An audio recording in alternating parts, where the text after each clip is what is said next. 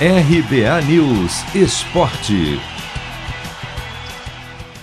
Derrota para o Atlético Mineiro aumenta a pressão sobre Rogério Ceni no Flamengo, mas treinador deve ser mantido no cargo. Ontem mesmo, com as voltas de Isla e Arrascaeta, o rubro-negro perdeu por 2 a 1 em Belo Horizonte para o Galo, pela décima rodada do Brasileirão. Foi a terceira derrota em 10 dias. Internamente, ainda há os defensores de Ceni, que entendem, por exemplo, que o time estava e ainda está desfalcado, já que Diego se machucou e Everton Ribeiro e Gabigol estão com a seleção, mas muita gente já perdeu a paciência com o ex-goleiro.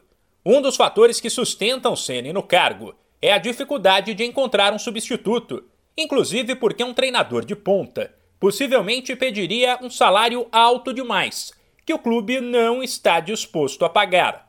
O treinador disse entender as críticas, mas avisou que o trabalho vai continuar normalmente. Eu compreendo todas as, críticas e, e, enfim, entendo o torcedor, sem dúvida nenhuma que né, não é natural, né? É sempre importante vencer quando está no Flamengo, você tem que ganhar. Você não pode perder uma partida em 10 dias, que dirá três partidas. Mas é, o trabalho vem sendo feito, os jogadores vêm se empenhando ao máximo. É, repito, é o nono jogo que nós tivemos com ausências importantes para o nosso time. É, esses jogadores vêm, vêm se desgastando jogos a cada três dias. Hoje foi um jogo contra um adversário duríssimo que vai estar tá brigando com a gente em qualquer competição que a gente se encontre à frente.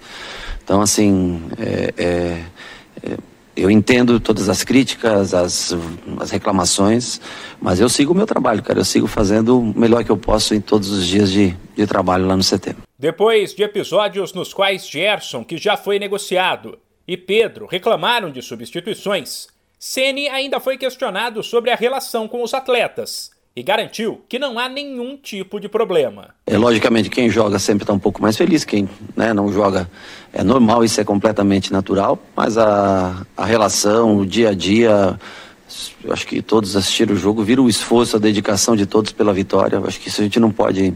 Foi um jogo muito, muito, muito próximo. Se você olhar em números, foi um jogo muito parelho, muito próximo.